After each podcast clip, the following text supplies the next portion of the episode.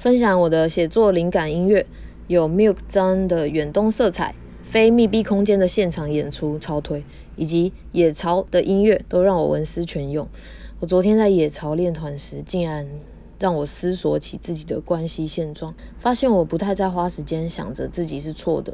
当我让喜爱的人不开心，或者是无法令他们开心，我不是不这么希望了，只是当感受到分离与无力时。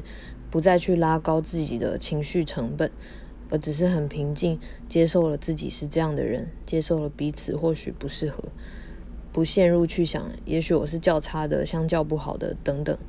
当接受了分离，如此我们便不再分离。单纯相信着，当你适合，你便留下。除了透过时间去看，别无他法。似乎二十岁的爱是合一，而三十岁的爱是把自己照顾好。以一种独立的状态共好。